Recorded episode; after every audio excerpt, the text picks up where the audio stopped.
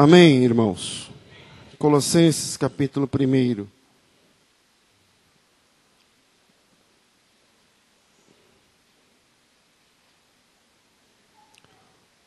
texto diz o seguinte: Paulo, apóstolo de Cristo Jesus, pela vontade de Deus, e o irmão Timóteo, aos santos e irmãos fiéis em Cristo, que estão em Colossos, graça a vós e paz da parte de nosso Pai e do Senhor Jesus Cristo. Graças damos a Deus, Pai de nosso Senhor Jesus Cristo, orando sempre por vós, desde que ouvimos falar da vossa fé em Cristo Jesus e do amor que tendes para com todos os santos. Por causa da esperança que vos está reservada nos céus, da qual antes ouvistes pela palavra da verdade do Evangelho, que já chegou a vós. Em todo o mundo este Evangelho vai frutificando, como também entre vós, desde o dia em que ouvistes e conhecestes a graça de Deus em verdade.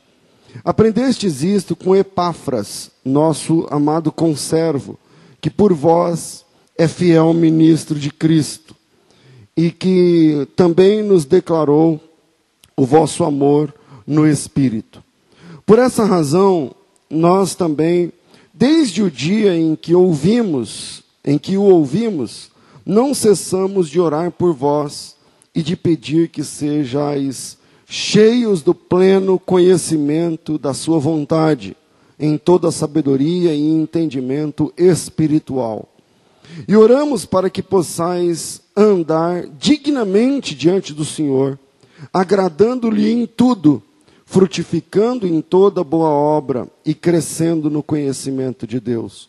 Corroborados em toda a fortaleza, segundo a força da sua glória, e em toda paciência e longanimidade, com gozo e alegria, dando graças ao Pai, que nos fez idôneos para participar da herança dos santos na luz, e que nos tirou do poder das trevas e nos transportou para o reino do Filho do seu amor, em quem temos a redenção pelo seu sangue, a saber, a remissão dos pecados. Ele é a imagem do Deus invisível, o primogênito de toda a criação, pois nele foram criadas todas as coisas que há nos céus e na terra, visíveis e invisíveis, sejam tronos, sejam dominações, sejam principados, sejam potestades, tudo foi criado por Ele e para Ele. Ele é antes de todas as coisas, e todas as coisas subsistem por causa dele. E Ele é a cabeça do corpo, a igreja é o princípio, o primogênito de entre os mortos, para que em tudo tenha preeminência. Porque foi do agrado do Pai que toda a plenitude habitasse nele, e que, havendo por ele feito a paz pelo sangue da sua cruz, por meio dele reconciliasse consigo mesmo todas as coisas, tanto as que estão na terra como as que estão nos céus. A vós também, que noutro tempo ereis estranhos e inimigos no entendimento pelas vossas obras más, agora, contudo, vos reconciliou no corpo da sua carne pela morte, para perante ele vos apresentar santos e irrepreensíveis e inculpáveis, se é que permaneceis firmados ou fundados e firmes na fé, não vos deixando afastar da esperança do evangelho que ouvistes, o qual foi pregado a toda criatura que está debaixo do céu, do qual eu, Paulo, fui feito ministro. Amém. Bom, Paulo escreve aos Colossenses, quando a gente fala Colossenses, é uma carta de Paulo aos irmãos na igreja em Colossos. E, e essa é uma das que nós chamamos de epístolas da prisão. Paulo escreve essa carta quando ele estava preso. Paulo está na cadeia, está né, preso. Por que, que Paulo está preso? Ele roubou, ele matou, ele destruiu? Não. Paulo está preso porque ele está pregando o evangelho e ele era perseguido, e por causa dessa perseguição, Paulo está na, na cadeia, está no xadrez, está preso, está na, tá, tá na prisão. E Paulo escreve aos Colossenses quando está preso em Roma. E isso significa algumas coisas. Por exemplo, isso significa que Paulo não, depois dessa carta, ele não voltou para é, aquelas viagens da Europa, aquelas viagens para o Oriente. Não, Paulo nunca mais visitou nenhuma igreja depois que ele estava e depois que ele esteve preso em Roma. Em Roma, Paulo foi martirizado, ele foi decapitado, degolado, não é? Por ordem do implacável Nero, né? é, assim conta a tradição. E o que mais que a gente sabe a respeito desse pessoal em Colossos?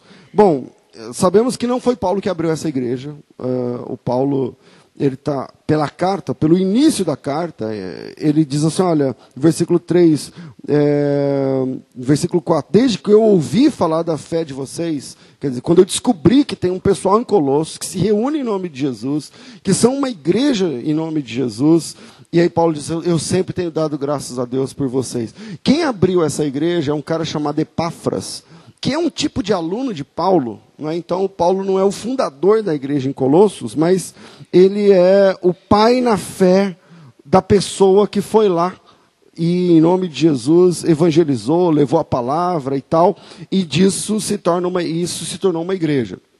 Tá? É, Paulo, de Roma, enquanto está preso, ouve, ele escuta que Epáfras, o seu discípulo, seu irmão, havia iniciado um trabalho na igreja em Colossos e Paulo nunca visitou essa igreja, Paulo nunca foi lá. Né? É uma das igrejas que Paulo não conheceu pessoalmente, mas ele manda essa carta, né? ele manda essa carta, essa, esse documento, essa correspondência, para que os irmãos em Colossos tenham, tenham a fé firmada né, no Evangelho. São, acho que, quatro capítulos a carta aos Colossenses uma igreja que Paulo nunca esteve presente. Então, ele envia uma carta falando do essencial da vida cristã.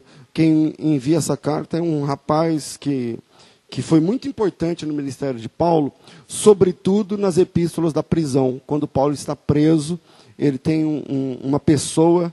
Do, os nomes são estranhos, porque são nomes daquela época, daquela região, como Epáfras, é um nome diferente. São nomes não judaicos, são nomes gregos. Isso mostra que não é o pessoal da circuncisão que está ajudando Paulo no, no, tempo do fim, mas quem está ajudando Paulo é o pessoal, são os gentios que se converteram à fé.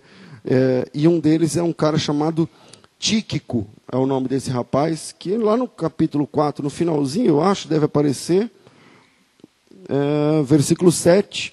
Tíquico, amado irmão, fiel ministro, conservo do Senhor, de tudo vos informará. Tíquico é um rapaz que anda, que a, a pedido do Paulo, vai na cadeia, e aí Paulo entrega uma carta para ele, e ele, ele viaja, né, sai da Europa, ele sai de lá da, de Roma, através de barco, voltando pelo mar Mediterrâneo, e visita as sete igrejas, ali perto da Grécia, eh, enfim, as igrejas da Ásia Menor, e, e, e o Paulo entrega a esse rapaz essa incumbência. Então, no capítulo 4, versículo 7, ele aparece levando é, informações da igreja em Colossos para Paulo e levando a carta de Paulo preso para a igreja em Colossos. Os irmãos estão entendendo?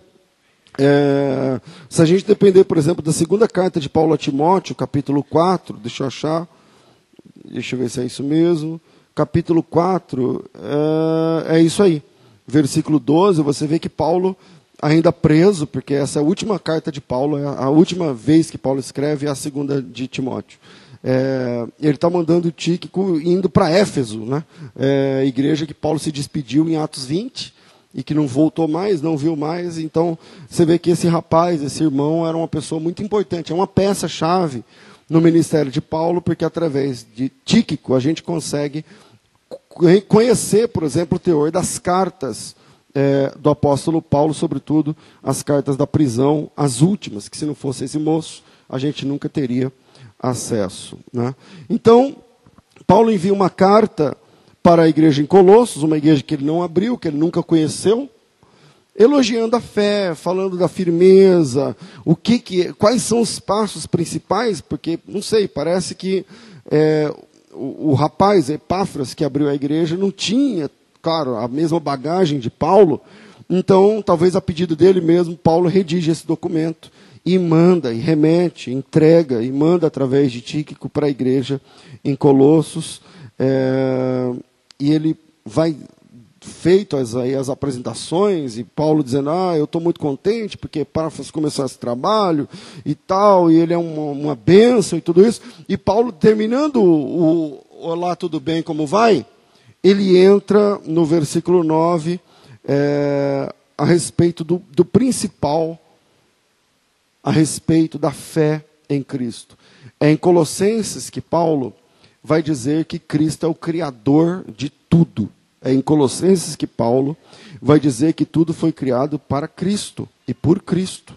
É em Colossenses que Paulo vai dizer que Jesus Cristo é o originador, a palavra, é, o, o, querigma, como é que eu vou dizer isso? O, o verbo, a, a fala de Cristo, tem tanto poder que através da fala de Cristo o mundo veio a existir. Quando a Bíblia diz que Deus, quando Deus disse haja luz, esse haja é o verbo em movimento, é Cristo criando para o Pai todas as coisas.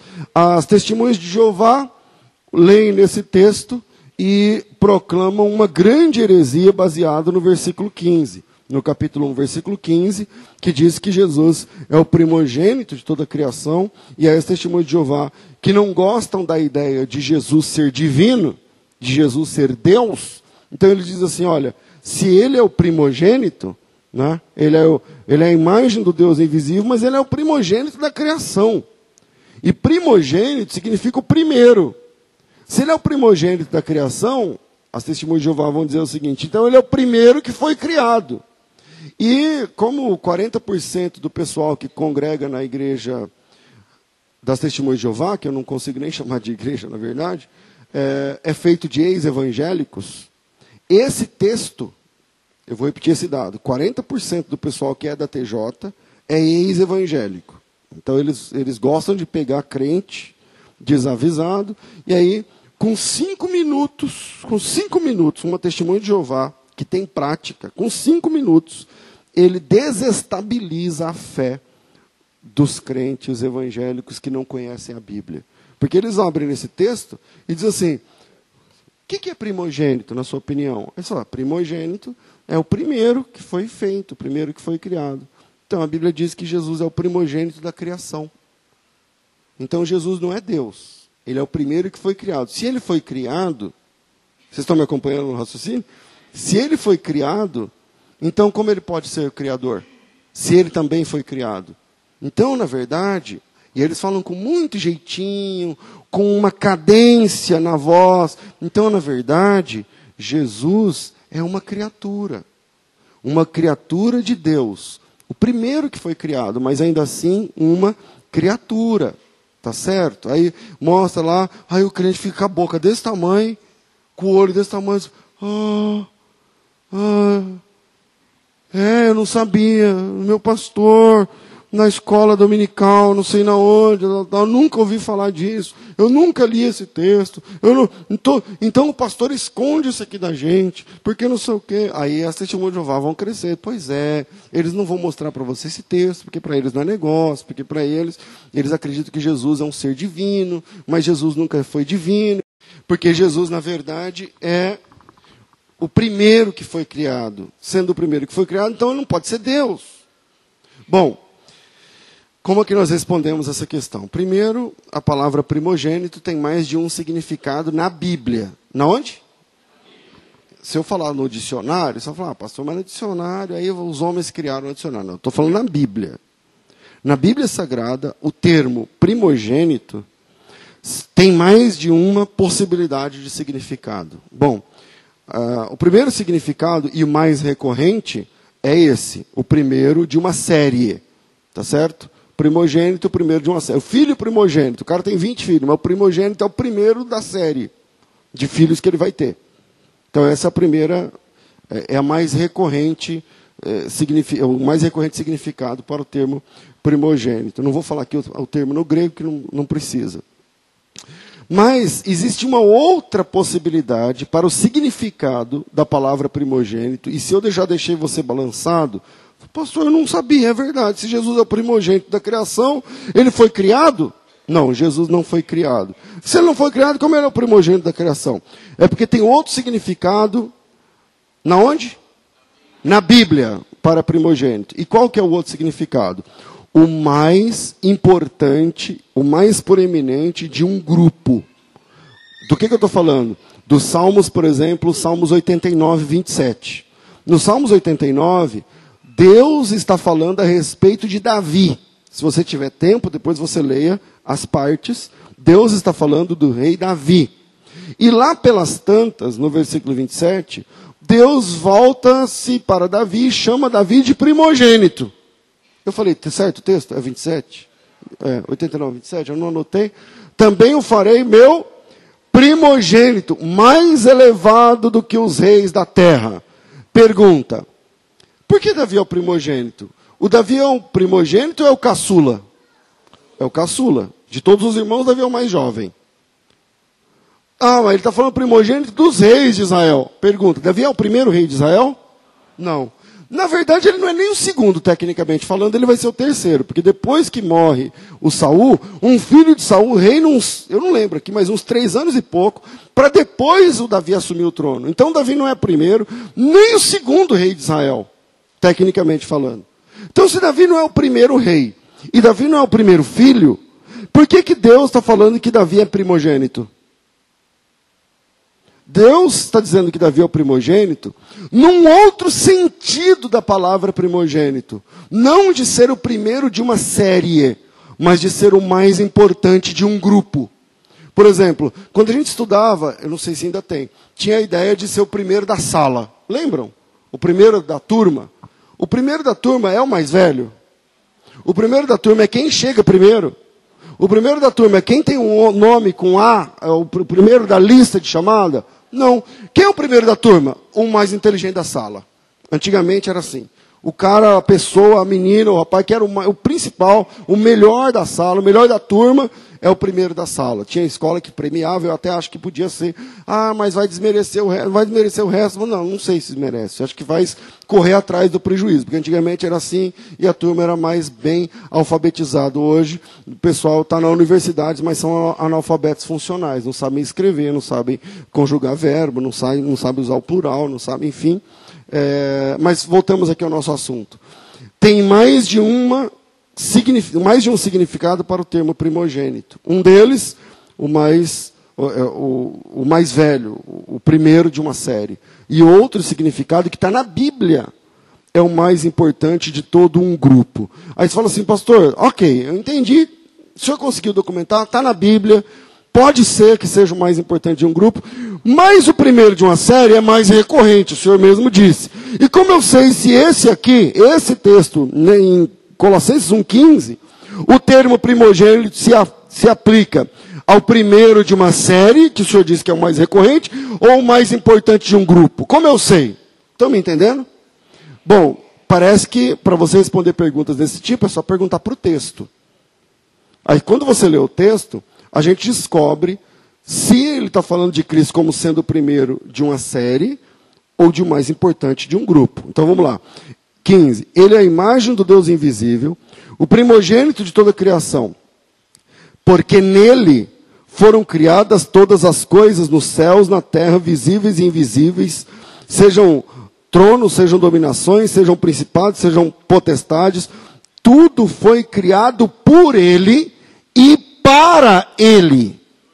Então se trata, na verdade, quando a Bíblia diz que ele é o primogênito da criação, não significa que ele é o primeiro a ser criado, mas significa que toda a criação que ele mesmo criou foi feita por ele e para ele. Ou seja, ele, essa aplicação nessa frase, é o primogênito no sentido de que ele tem primazia, ele tem preeminência, ele tem autoridade, ele, a ele deve a glória toda a criação, tudo que foi feito, foi feito por Ele e para Ele. Versículo 17. Ele é antes de todas as coisas, e todas as coisas só existem por causa dEle. A Ele toda glória. Amém, irmãos? Então, quando o testemunho de Jeová chegar na sua casa, você já está avisado. Já salva aí, coloca do ladinho aí, Salmo 89, 27, que você vai lembrar, se Deus quiser, você vai lembrar desse argumento. Mas eu não vim aqui dar aula de, de heresiologia, ou de apologética, de nada disso aí, de defesa da fé. Eu, eu quero falar hoje sobre dois milagres na cruz. Dois milagres da cruz de Cristo. Coisas que aconteceram na cruz e que repercutiram em mim. Coisas que aconteceram na cruz que se não fosse a cruz não ia acontecer, e que repercutiram em você. Coisas que mudam. Dois milagres, dois acontecimentos, dois fatos, que por terem acontecido na cruz, alteraram o nosso modus vivendi, alteraram o nosso modus operandi, alteraram o nosso jeito de viver, o nosso jeito de ser, o nosso jeito de existir. Então, o primeiro milagre é o versículo 12. Diz assim: Dando graças ao Pai, que nos fez idôneos. Dando graças ao Pai, que nos fez idôneos para participar da herança dos filhos. O Pai nos fez. Hã?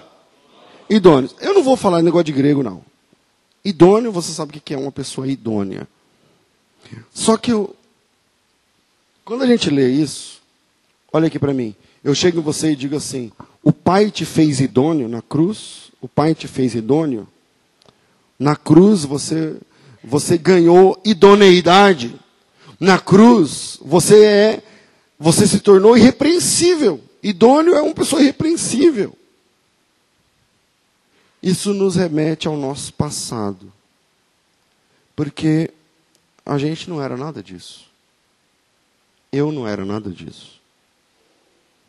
Se tem alguma coisa, algum, algum nome que eu poderia taxar a mim mesmo na minha velha vida, se você me desse 100 chances, nunca eu ia dizer idôneo. Porque eu sou um pecador. E nós somos pecadores. E eu não estou dizendo que eu sou um pecador proforme. Eu não estou dizendo que eu sou um pecador para cumprir tabela. Não, eu vou dizer que eu sou um pecador. Não, não, eu sou pecador mesmo. Pecador. Eu já fiz coisas. Já falei coisas. Já fui em lugares. Já, já peguei em coisas. Já, já, já orquestrei coisas. Eu sou um pecador. E se fosse, e se você me desse uma lista de adjetivos para colocar sobre mim, nunca eu ia pegar esse de idôneo espiritualmente. Nunca. Porque a nossa natureza é uma natureza pecaminosa. Nós somos, por natureza, pecadores. Abra sua Bíblia em Efésios, capítulo 2. Efésios, capítulo 2, versículo 1, diz assim: presta atenção. Ele nos vivificou, estando nós mortos. Eu vou falar na terceira pessoa, que é a pessoa que Paulo está usando aqui. E ele vos vivificou, estando vós mortos nos vossos delitos e pecados, nos quais andastes outrora segundo o curso deste mundo. Vê se isso tem alguma coisa a ver com você. Nos quais andastes outrora segundo o curso deste mundo. Segundo o príncipe das potestades do ar, do espírito, que agora opera nos filhos da desobediência. Ele vos vivificou estando vocês mortos nos delitos e pecados, nos quais vocês andavam antigamente, segundo o curso desse mundo, segundo o príncipe das potestades do ar, do espírito que agora opera nos filhos da desobediência. Entre eles, todos nós também andávamos nos desejos da nossa carne, fazendo a vontade da carne, fazendo a vontade dos pensamentos. Segura. E éramos por natureza filhos da ira. E éramos por natureza filhos da ira, como também os demais o eram. Mas Deus, aleluia, que é riquíssimo em misericórdia, mas Deus, que é riquíssimo em misericórdia, pelo seu muito amor com que nos amou, estando nós ainda mortos em nossos delitos, nos vivificou juntamente com Cristo.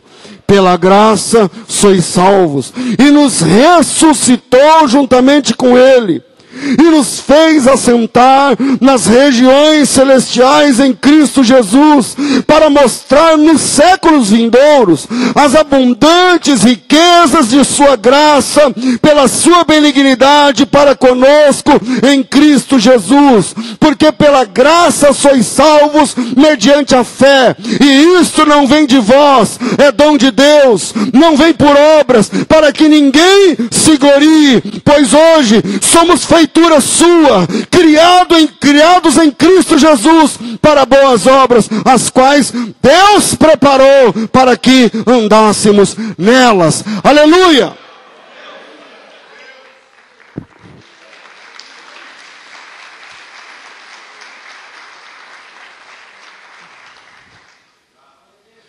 Primeiro milagre da cruz que eu vejo aqui nesse texto, Deus te fez um homem idôneo espiritualmente. Deus te fez uma mulher idônea espiritualmente. Mas Deus, que é riquíssimo em misericórdia, capítulo 2, versículo 4 do texto que nós lemos, Deus, Ele não fez isso porque você é bonito. Deus não fez isso porque você dá oferta. Deus não fez isso porque você é dizimista. Deus não fez isso porque você toca. Deus não te salvou porque você canta. Deus não te salvou porque a sua voz é bonita. Deus não te salvou porque teu pai é pastor. Deus não te amou porque você mora num lugar melhor, porque você mora numa casa chique. Deus não te salvou porque a sua família é boa, porque você tem pedigree, porque teu pai é crente, porque tua mãe não fuma, porque você você. Não! Deus te chamou e Deus te salvou, porque Ele é riquíssimo em misericórdia e pelo seu amor. Pelo seu amor, Ele achou você, Ele restaurou você, Ele perdoou você, Ele limpou a sua alma. Ele nos fez idôneos. Ele nos fez idôneos. Ele nos amou ele enxergou em nós o que ninguém enxergou. Deus enxergou em você o que ninguém enxergou. Colossenses capítulo 1, versículo 12. É um do, uma das partes do texto que nós estamos trabalhando hoje é Colossenses 1, né? Então, Colossenses 1, versículo 12. Dando graças ao Pai, que nos fez idôneos para participar da herança dos santos na luz, e que nos tirou do império das trevas, aleluia, nos tirou do poder, do poderio, do, da, da, do império das trevas, da potestade das trevas, do domínio das trevas, e nos transportou, aleluia, para o reino do Filho do seu amor. Deus te fez idôneo. Deus te fez idôneo. Ele nos amou quando ele enxergou em nós o que ninguém enxergou. Pastor, como é que Deus fez isso comigo? Como é que um bandido, da noite para o dia, pode ter a ficha limpa, sendo ele culpado, antes de pagar a pena? Não é alguém que, através do Código Penal, ele cumpriu um sexto da pena, e ele teve bom comportamento, e outras atenuantes, e outras, ele trabalhou lá na biblioteca, não sei das quantas, e cada dia ganhava dois. Não, não é isso que ele está dizendo. Ele está falando de um réu, que foi condenado, mas está solto no mundo, que um dia ele, ia, ele vai pagar essa pena, a sentença já foi apenada. Já, ele já está sentenciado. E antes de ser preso, e antes de ser pego, e antes de cumprir o que a justiça determinou, sabe o cara que foi capturado lá e aí puxou a ficha, ele nunca tinha sido preso, mas já estava condenado. Aí ele olha e fala, mas peraí, sua prisão é perpétua, meu filho. Sua prisão é perpétua. Aí leva o cara, coloca lá no CDP, no centro de detenção provisória, até que o sistema penitenciário vai achar onde é que esse cara vai caber. Assim funciona a, a justiça criminal no Brasil. Mas lá naquela época, um preso, um, um condenado, ele sofria muito mais. Porque é o seguinte, ele ficava na cadeia. Eu não sei quem já fez trabalho em cadeia ou quem já foi preso. Mas na cadeia, ninguém vem escrito na testa o que, que ele aprontou. Ou tudo que ele aprontou. Tem gente que, eu já conheci gente que atravessou 20 anos de cadeia, se converter falou assim: oh, eu nunca contei tudo que eu fiz. Porque se eu contasse, meu Deus do céu, lá dentro eu, o pau ia quebrar para o meu lado. Porque tem alguns crimes que as pessoas, que nem os presos gostam. E, só que naquela época, na época, dois mil anos atrás, não era assim. O cara está lá na cadeia, do lado de fora da cadeia tem uma placa, escrito o nome do cara e tudo que ele fez. Então qualquer pessoa que está passando lá, olha para o cara lá dentro do calabouço, e olha lá e vê o, todas as dívidas que ele tem com a justiça, todas as pendências, já está lá. Ele é taxado o tempo todo. Tem uma, uma é, ilustração de um rei que resolveu visitar o calabouço, onde ficam os presos. E aí, quando ele veio, todo mundo ficou sabendo que o rei ia passar. E aí ele veio com aquelas roupas de rei, né, e tal, e os soldados, e os, os policiais, o pessoal, os ministros, aquela comitiva toda. E aí o rei passava, e aí o cara vinha na grade, oh, eu, sou inocente, eu, fui pego, mas eu não tenho culpa. E não, oh, eu sou inocente, eu fui pego, tal, tal. Oh, eu sou inocente, eu sou inocente, sou inocente. Aí um dia, aí um dos caras estava lá no fundo, quieto, assim, murcho, não veio aqui, não veio à frente, não falou nada. Aí o rei olhou, todo mundo estava pedindo clemência, o rei podia libertar cada um deles. E aí o rei chamou o cara, escuta você, vem aqui. Aí ele veio, Aí ele viu lá em cima na, na placa que é o costume todos os crimes. Ele falou assim: escuta, e você? Você não vai pedir clemência? Não, não vai falar nada? Não? Todo mundo está dizendo que é inocente, tal, tal, e você, você? Ele disse: não, eu, eu, não, tô, eu não sou inocente. Os crimes aí da, da placa são meus. Então eu, eu sou um bandido, eu, eu fiz isso mesmo, eu aprontei. Eu mereço estar aqui. Eu fui justamente condenado, a, a condenação foi justa. Vou terminar meus dias aqui. É, é o preço, né, doutor? Para pagar uh, acerca dos crimes que eu cometi. Eu fiz, esses crimes da lista aí são meus. Nenhum que está aí eu, é injusto. Tudo isso aí eu aprontei, são meus. E aí o rei olhou e falou assim: solta esse cara, pode pôr em liberdade. E aí o ministro da Justiça falou para ele: mano, peraí, por que solta ele? Ele falou: não, porque como todo mundo aqui é inocente, é, todo mundo bonzinho, esse cara vai acabar corrompendo todo mundo. Então, manda soltar esse cara, porque ele vai ser uma má influência aqui dentro. então, brincadeiras ou ilustrações à parte, voltemos ao nosso assunto. Deus nos fez idôneos. Amém, irmãos? Deus nos fez idôneos. Ele falou, pastor, mas qual é o mecanismo? Como é que Deus conseguiu transformar um pecador numa pessoa idônea? A resposta está na próxima página. Colossenses capítulo 2, versículos 12 e deixa eu ver.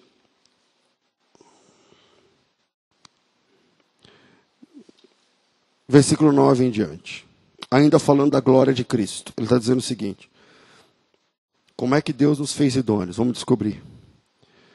Pois nele, Cristo, habita corporalmente toda a plenitude da divindade. E recebestes a plenitude em Cristo. Ele é o cabeça de todo o principado e potestade. Nele também fostes circuncidados com a circuncisão não feita por mãos, no despojar do corpo da carne, a saber, a circuncisão de Cristo. Tendo sido sepultados com ele no batismo. Vamos ver esse mecanismo, como é que a gente ficou idôneo. Não merecendo.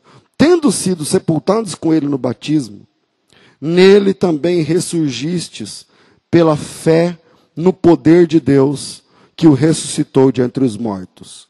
E a vós outros, que estáveis mortos nos vossos delitos e pecados, na circuncisão, na incircuncisão da vossa carne, vos vivificou juntamente com ele, perdoando todos os vossos delitos, havendo riscado escrito de dívida que era contra nós nas suas ordenanças, o qual nos era contrário. Pensa na, na fila da cadeia, no corredor, onde cada um estava preso numa jaula, numa cadeia, numa prisão. E do lado de fora, a placa com todos os pecados, com todos os delitos, com todos os crimes que o preso cometera até então. Condenados. Agora pense em Jesus visitando essa cadeia, Pense em Jesus, visitando, andando nesse corredor, e leia o versículo 14. Havendo riscado o escrito de dívida que era contra nós. Então ele olha na sua jaula, na sua cadeia, e lá na testa, na testeira da porta, está lá: esse é assassino, é adúltero, é isso, é mentiroso, é falso, é sensual, é assassino, é ludibriador, é enganador, tal, tal. Tá tudo lá. Mas a Bíblia diz que Jesus riscou o escrito de dívida que era contra nós. E não apenas riscou, mas ele arrancou da parede essa placa. Diz o texto: havendo riscado o escrito de dívida que havia contra nós em suas ordenanças, o qual nos era contrário, tirou do meio de nós, cravando-o na cruz. Tirou do meio de nós, cravando-o na cruz. E tendo despojado os principados e potestades, os expôs publicamente ao desprezo, triunfando deles na cruz Jesus transformou a mim e a você de homens pecadores, de homens presos e sentenciados e condenados.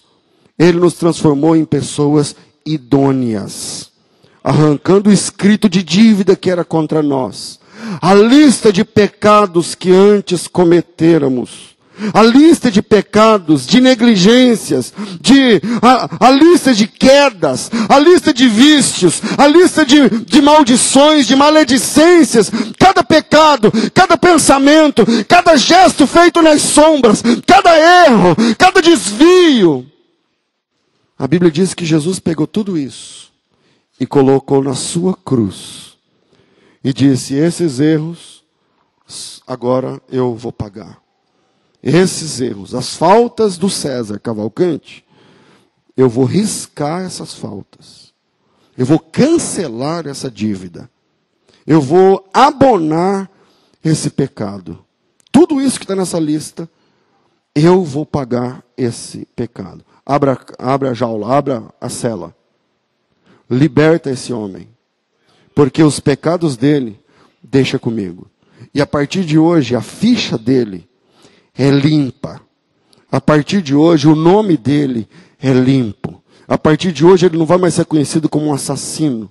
Ele não vai ser conhecido como um adúltero. Ele não vai ser conhecido como um mentiroso. Ele não vai ser conhecido como um fornicário. Ele não vai ser conhecido como. E sei lá o que. Coloca os teus, teus adjetivos do mal aí na tua lista. E Jesus está dizendo: você não vai mais ser conhecido espiritualmente desse jeito. Porque todos os pecados da sua lista eu arranco, todos os pecados da sua lista eu risco e coloco na cruz, e eu vou pagar a sua dívida, e eu vou pagar a sua conta, e você vai sair da cruz de nome limpo, você vai sair da cruz um homem idôneo, uma mulher honesta, íntegro diante de Deus. Deus nos fez idôneos. Deus nos fez idôneos. Estávamos presos, estávamos sentenciados, estávamos condenados, mas Deus nos fez idôneos. Amém, irmãos? Eu já tenho que caminhar para encerrar, não é? Segundo, Deus nos fez úteis. Deus nos fez úteis. Pensa em Romanos capítulo 3. Eu vou dar dois textos para você pensar. Romanos 3, coloca aí.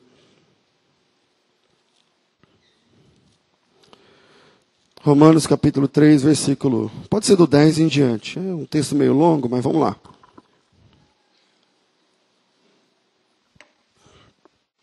Romanos capítulo 3. Como está escrito? Não há um justo, nenhum sequer.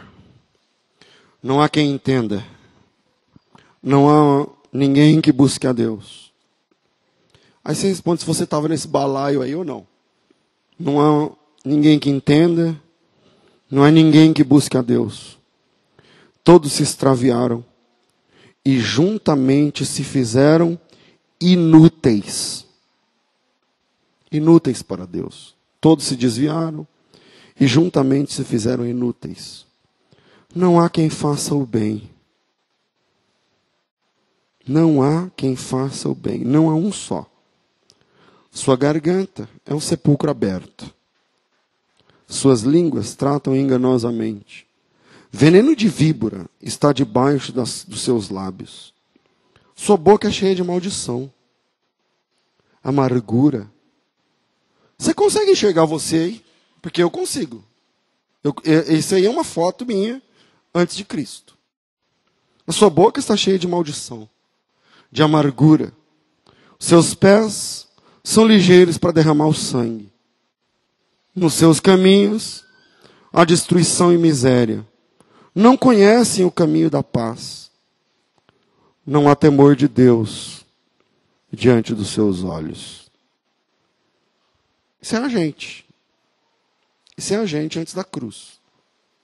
Isso é a gente antes da esperança, da experiência da cruz. A Bíblia diz que todos extraviaram. Quando abre a boca para falar asneira, é maldição, é palavrão, é maledicência, é, a, língua trata enganosamente. Não há um que faça o bem, nenhum sequer. Ninguém predisposto a ajudar, só a atrapalhar. Então você pensa, não sei se você consegue se enxergar aí, isso aí sou eu. Versículo 12: Juntamente todos se fizeram inúteis. Olha aqui para mim. Você era inútil para o reino. Pastor, eu me converti, eu já tinha 40. Então você ficou 40 anos inútil. Espiritualmente, inútil. Ah, mas eu trabalhei, eu fiz casa. Eu estou falando espiritualmente. Inútil espiritualmente. Que não serve para nada espiritualmente. Que não obra espiritualmente. Que não constrói espiritualmente. A Bíblia diz: no desvio, no pecado, todos juntos, um bando de inúteis. Um bando de inúteis. Eu mesmo. Eu não tinha absolutamente nada para oferecer que fosse útil na vida de alguém. Volta no tempo e você vai, você pode repetir essa frase com teu nome. Quanto tempo você é crente? Cinco anos? Então, há seis anos atrás, você não tinha nada, mas nada, nada, nada. Umas piadas bestas, umas coisas bestas, sem graça, ria de coisa besta, é, investia dinheiro em coisa que não dá em nada, é, nada, né? Inútil. Um inútil. Espiritualmente inútil. Eu não tinha absolutamente nada. Você não tinha absolutamente nada que fosse útil na vida de alguém. Inúteis. Inúteis. Nós éramos inúteis. Que não servia para nada, não fede, não cheira, não, sabe, não agrega nada na vida de ninguém. Inútil. Ninguém pensava em mim como alguém que podia ajudar em alguma coisa. Ninguém buscava em mim alívio para alguma coisa. Ninguém achava em você segurança para alguma coisa. Alguém aqui, tem alguém aqui que, que é diferente dessa experiência? Não, passou mesmo no mundo. Eu acho que eu era uma pessoa que uh, espiritualmente eu estava mesmo. Tem alguém? Levanta a mão. Não, nós éramos inúteis, irmãos. O outro texto que me faz lembrar esse texto é Mateus 20. Mateus 20, palavras de Jesus. O reino dos céus é semelhante a um homem que saiu de madrugada para contratar trabalhadores para sua vinha. É, é isso aí. Um pai de família que saiu de madrugada para salariar trabalhadores para sua vinha. Uma vez eu falei sobre isso, faz muito tempo. Você lembra quando você está andando numa estrada e tem aqueles. Aqui, acho que em Campinas também tem. Ponto de chapa. Sabe? Que é. Os caras que ficam ali para carregar um caminhão, o caminhoneiro para ali. E aí fala: ah, Eu estou indo lá em Paulínia, vou uh, carregar esse caminhão de tijolo. Quanto você cobra? Aí o cara fala: ah, me dá 50 conto aí, eu vou lá e carrego esse caminhão de tijolo junto com você. Na volta você me deixa aqui. Isso é ponto de chapa. Né? É o cara que eu não quero ser indelicado, mas eu quero falar a verdade.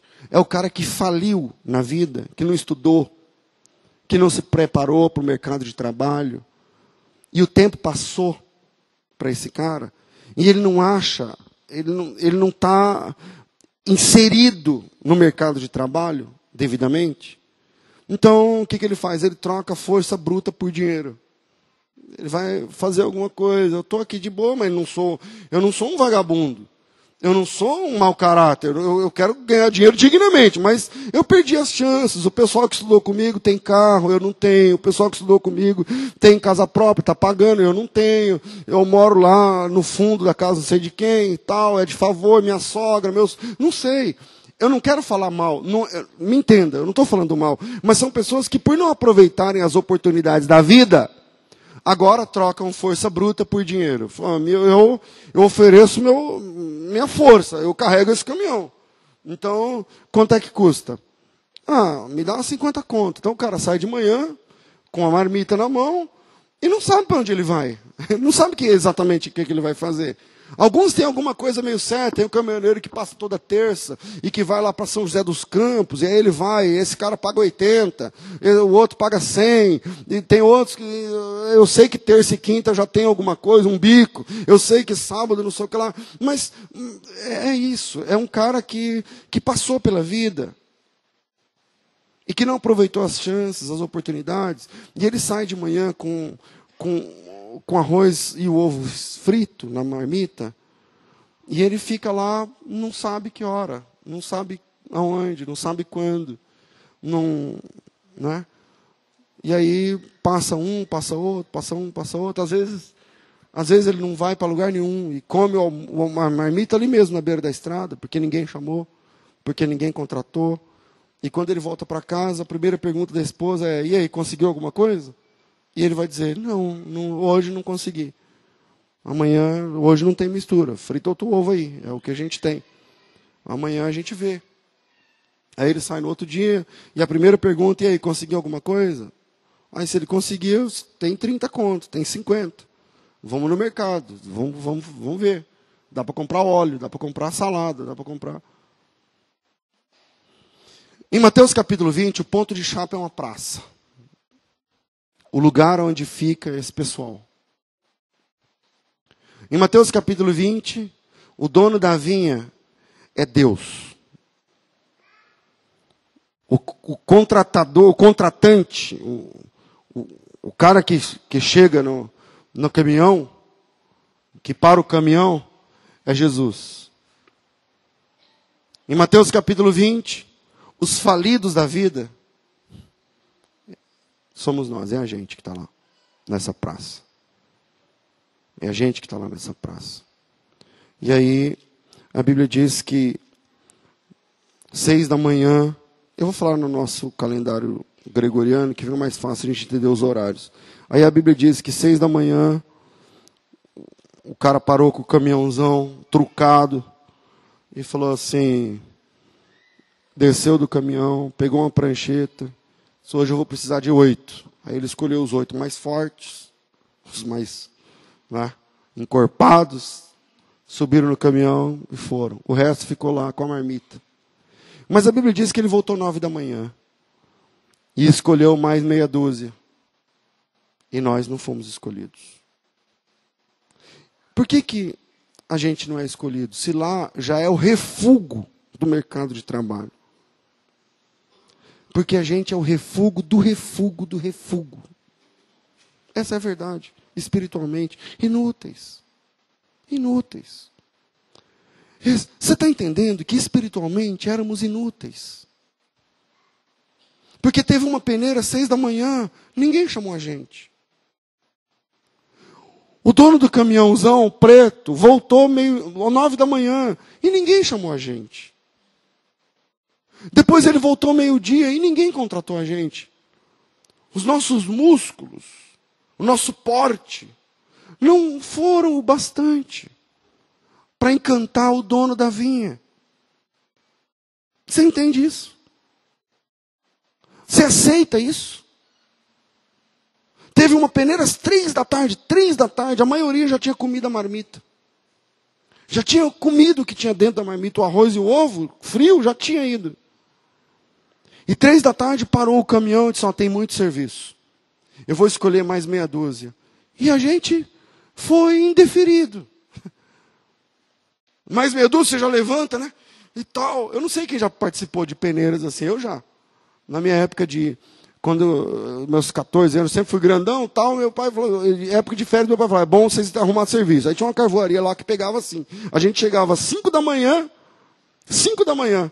Aí ficava lá, o cara chegava o caminhão e falava assim, hoje eu preciso de 20. É para trabalhar só pelo dia mesmo. No final do dia ele dava o que fosse hoje, uns 40 reais, 50 reais para essa molecada. Hoje eu vou precisar de 20. Era aqueles caminhão de boia fria que tem, tinha banco dentro, uns bancos sem encosto. Eu vou precisar de 20. Aí você já levantava, né? Ficava aquele. Para ver se ele escolhia você. Às vezes eu ia embora, não escolheu. Não escolheu. Aí um dia escolheu. Aí depois, volta e meia, aqueles que ele já pegava, ele já era meio. ficava meio que fixo, assim, durante aquele tempo. E aí a gente pegava e vinha o, o, carvão inteiro, porque não sei se você sabe, o carvão é feito na árvore quase inteira. E a gente ficava cortando no, martelo tal para poder ir para os sacos que vão para as casas depois para a churrasqueira voltava cheio de carvão no nariz, no, no, ouvido, tinha que tomar leite, de três em três horas ele tinha que dar leite lá, porque era, era lei, um lance assim e tal. A gente amarrava a camiseta no, na coisa, ficava o, o, a marca do carvão aqui no, onde a gente respirava tal. Nossa, era terrível. A unha ficava tudo suja no outro dia. E você parava de trabalhar, três dias depois ainda estava preto tudo de carvão e tal. Mas, mas havia uma graça em ser escolhido. Mesmo que seja para trabalhar no carvão, lá para quebrar o carvão. Você, você levanta e fala, você. Aí você falou, opa, eu fui escolhido. Aí entrava lá no caminhão e eu sabia que no final do dia eu ia ganhar um cheque. Ou no final da semana. O texto diz que nove da manhã, seis da manhã, ninguém. A gente, alguns foram e a gente ficou lá. Nove da manhã, meio-dia outra peneira, nada. Três da tarde outra peneira, nada. Olhe para cá. Inúteis. Espiritualmente inúteis. E sabe por que nós somos o pessoal das cinco?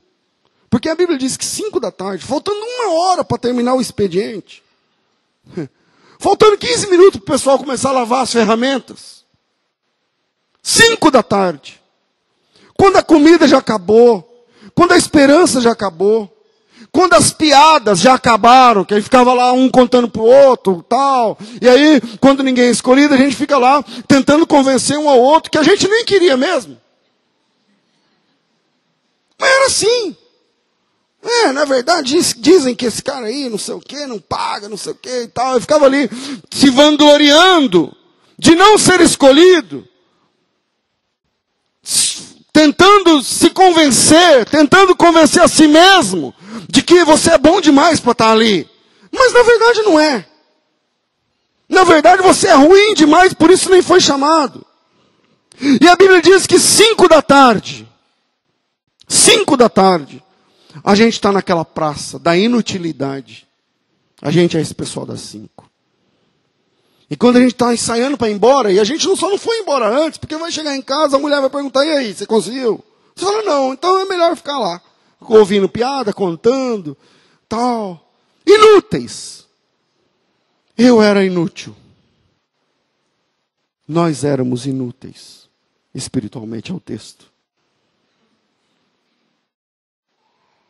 E um dia, cinco da tarde, o caminhão preto, trucado, importado, grandão, para na, na praça, bem na frente do banco, onde você está sentado com a marmita vazia. Pensa nisso.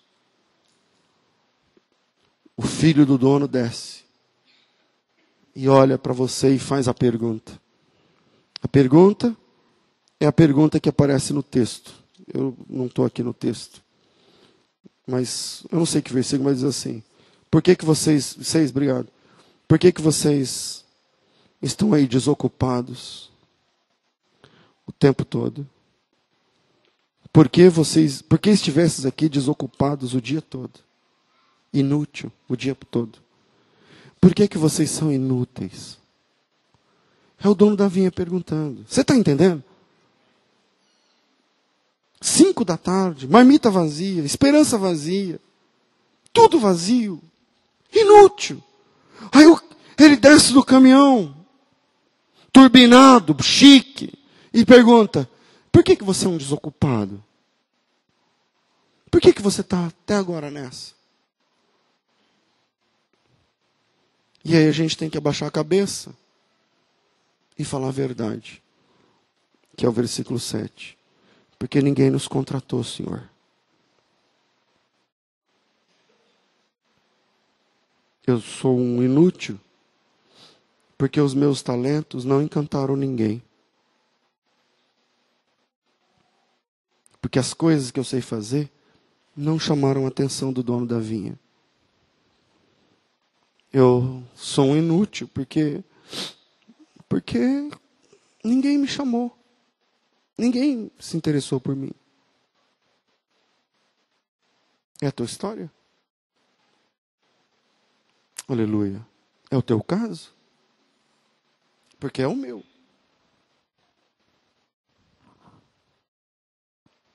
Por que, que você está parado?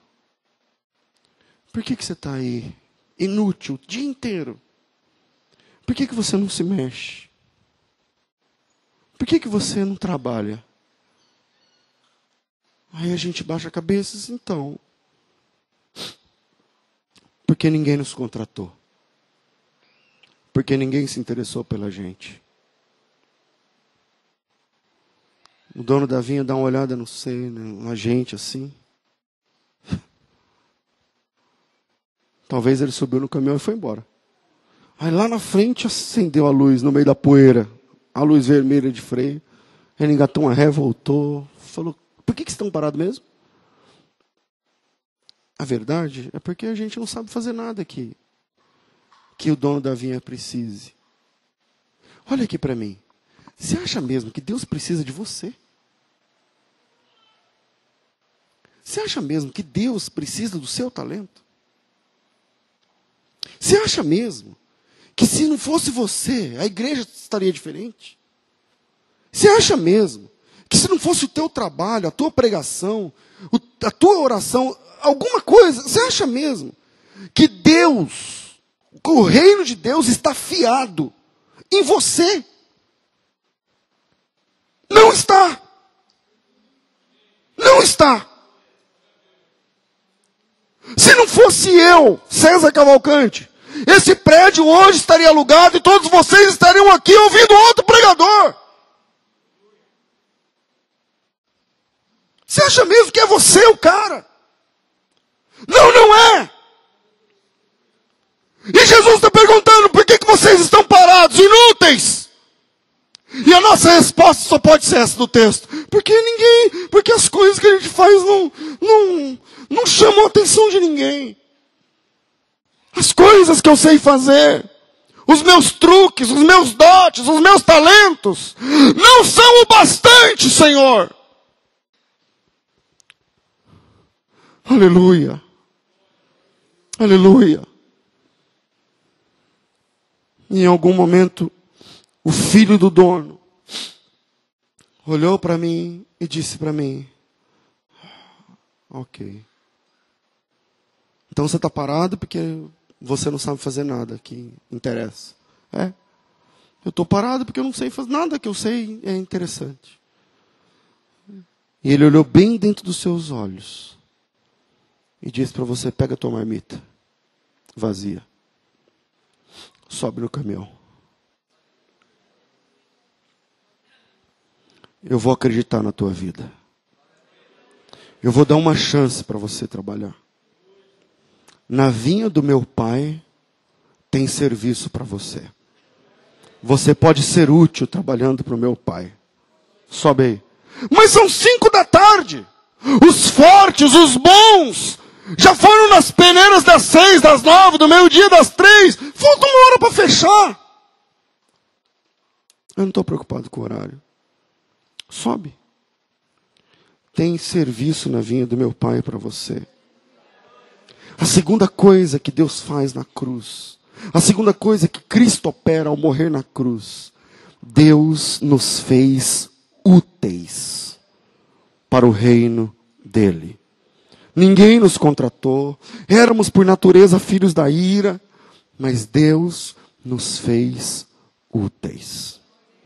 Deus mudou o nosso status da inutilidade para sermos pessoas que alteram o curso da vida das outras pessoas em nome de Jesus. Algumas pessoas, algumas pessoas, não estou falando de uma, de duas, de três, de quatro, cinquenta, de cem, não, algumas pessoas mudaram espiritualmente, porque Deus usou a minha vida. Eu não sou mais inútil. Hoje, eu posso, através da cruz, dizer: eu não sou um inútil espiritualmente.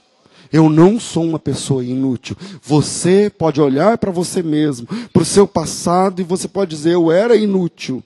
Mas Deus me chamou da inutilidade, mesmo sem que eu oferecesse nada, mesmo sem que eu propiciasse nada.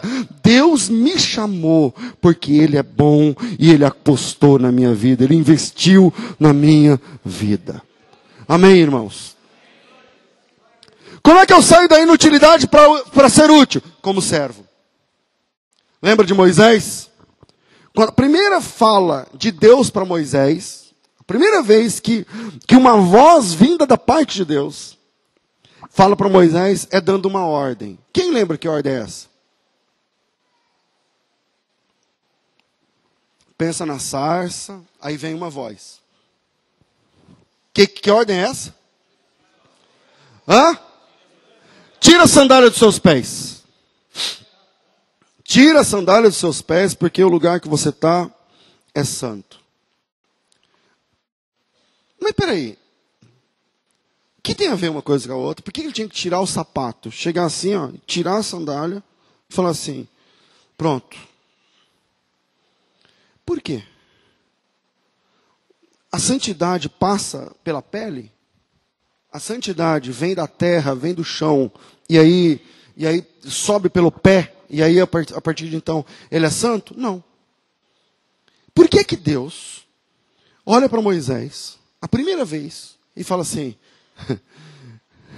antes de qualquer coisa, tira a sandália do teu pé, porque o lugar que você está é santo. Aí o Moisés tira a sandália, e aí começa a conversa entre Moisés e Deus.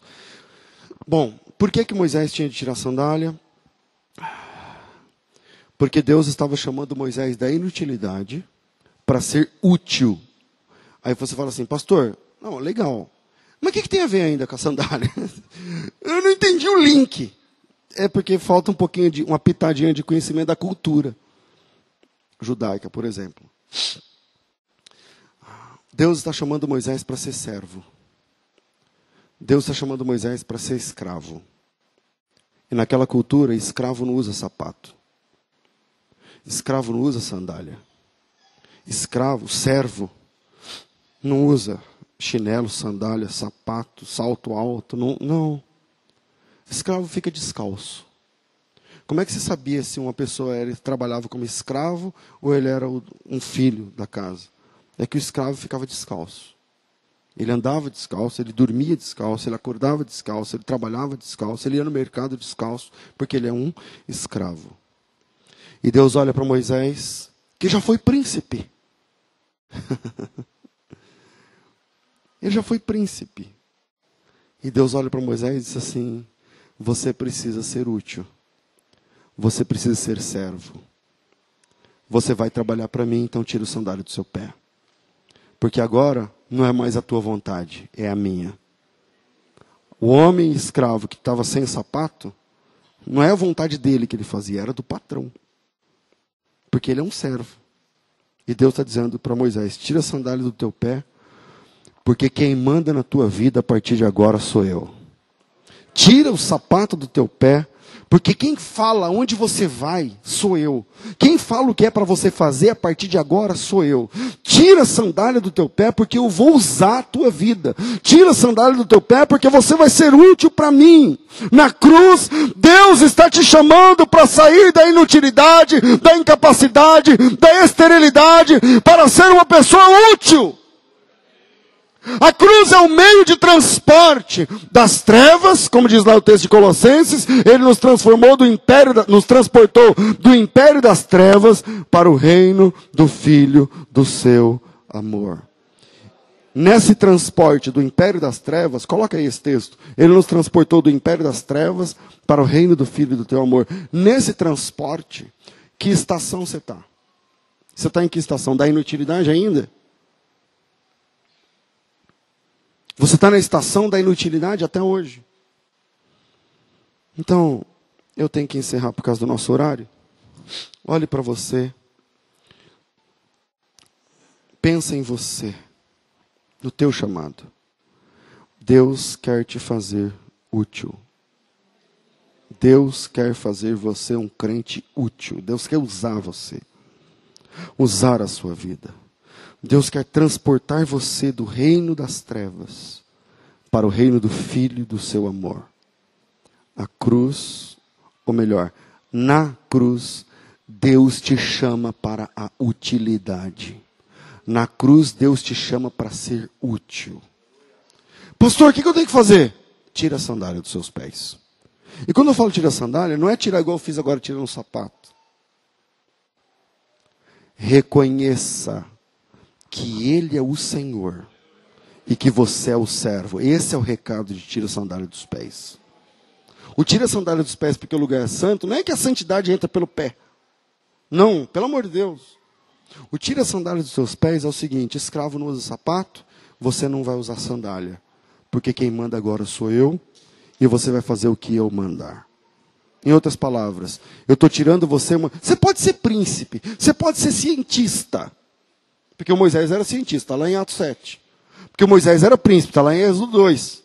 Porque Moisés era poliglota, porque Moisés era estudado, porque Moisés é filho não sei de quem, que o, a filho do faraó colocou no nome. Moisés tinha nome de rei, Moisés tinha sobrenome real, Moisés. Só que Deus está dizendo para Moisés, para mim você é inútil. Para mim você é inútil. Então tira a sandália dos seus pés, que eu vou começar a usar você a partir de hoje. Dois pontos foram hoje dois pontos. Primeiro, Deus nos fez idôneos na cruz. Segundo, Deus nos fez úteis na cruz. Deus limpou tua ficha. Amém?